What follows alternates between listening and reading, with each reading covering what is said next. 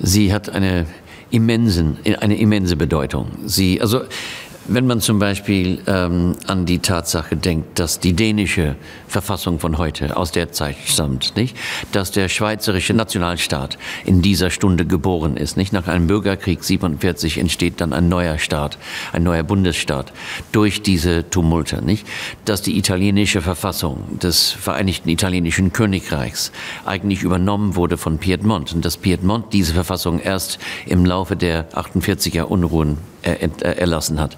Überall sehen wir die Spuren dieser, dieses Tumults. Nicht? Also es ist von größter Bedeutung.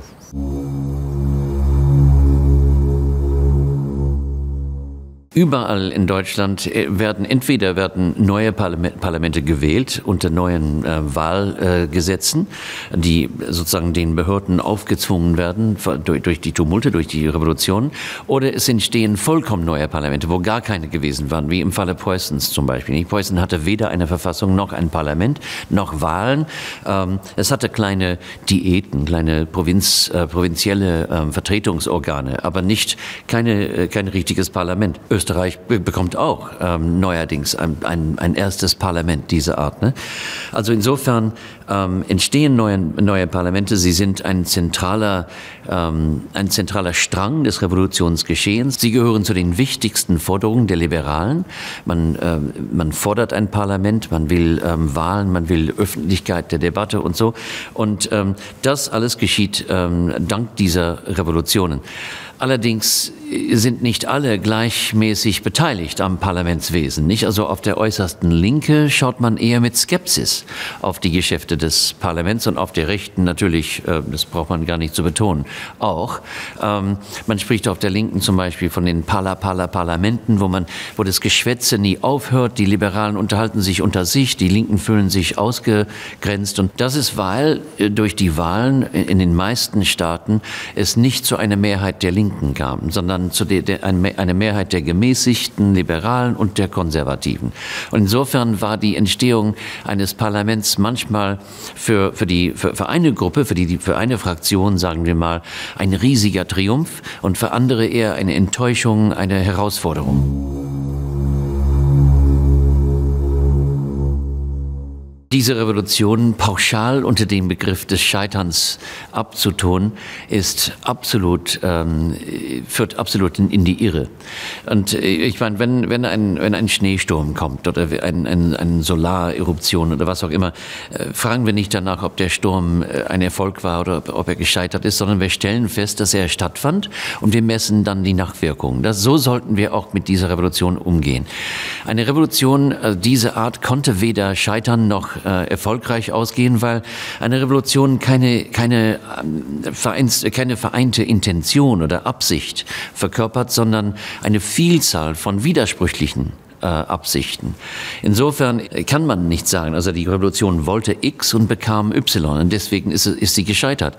Für manche ist der Ausgang der Revolutionen ein riesiger Erfolg, für andere eben nicht. Was die Liberalen gefordert haben, Parlamente, also bessere Pressegesetze, besseres Ambiente für das Kapital und also freiere Umgänge mit freier Umgang oder freien Zugang, sagen wir mal, zum Kapital und zu Investitionen und so weiter, das haben sie alles bekommen. Das hat die Revolutionszeit überlebt. Das Verlangen nach sozialer Gerechtigkeit, nach äh, staatlichen Kontrollen im Bereich äh, Löhne und, äh, und Preise, äh, Preiskontrolle und so weiter, das ist nicht gelungen. Und das, da, da kann man natürlich bei bestimmten Absichten von einem Scheitern sprechen.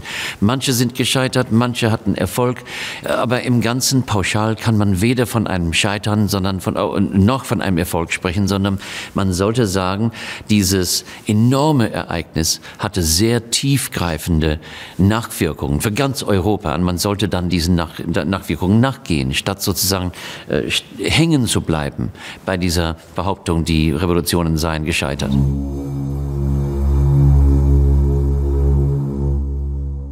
Ich sehe überhaupt keine, keine Bereitschaft zu einem gemeinsamen Erinnern oder einem gemeinsamen Gedenken der Revolutionen.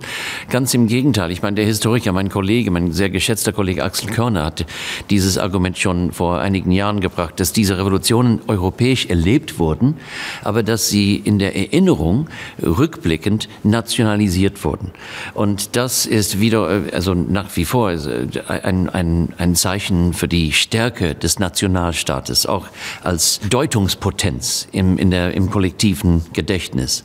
Und ähm, also was uns bevorsteht, also die Aufgabe, die uns bevorsteht, ist eigentlich diese, das wieder zusammenzubringen, was zusammen war, was zusammen äh, gewachsen ist und zusammen geschehen ist, aber was im Nachhinein durch die verschiedenen nationalen Erinnerungskulturen auseinandergerissen wurde. Aber das ist, würde ich sagen, uns bisher noch nicht ganz gelungen. Aber wir sind wohl auf dem Wege dorthin. Gerade die Probleme, die, die Vielstimmigkeit von 48, das Auseinanderdriften der verschiedenen Fraktionen, das nicht zustande kommen von einem äh, Konsens zwischen links und Mitte, sagen wir mal. Gerade das ist so lehrreich wie sonst gar nichts. Denn heute wie damals ist die wichtigste Aufgabe, eigentlich Brücken zu bauen zwischen den verschiedenen Interessen, eine, eine, überbrückende, eine überbrückende Sprache und überbrückende Argumente zu finden. Auch wenn die wenn die Auseinandersetzungen bitter werden können, trotzdem bereit zu sein, zusammen zu handeln, zusammen zu agieren, wo es sich lohnen kann. Das sind eben die, die Lehren aus der, aus der Revolution von 48. Und da ist, würde ich sagen, also ich wollte, ich will sowieso nicht vom Scheitern äh, sprechen, aber da sind sozusagen schwierige Lagen. Die, die Komplexität der Vergangenheit ist lehrreicher als die großen Siegeszüge, die uns eigentlich gar nicht so viel beibringen.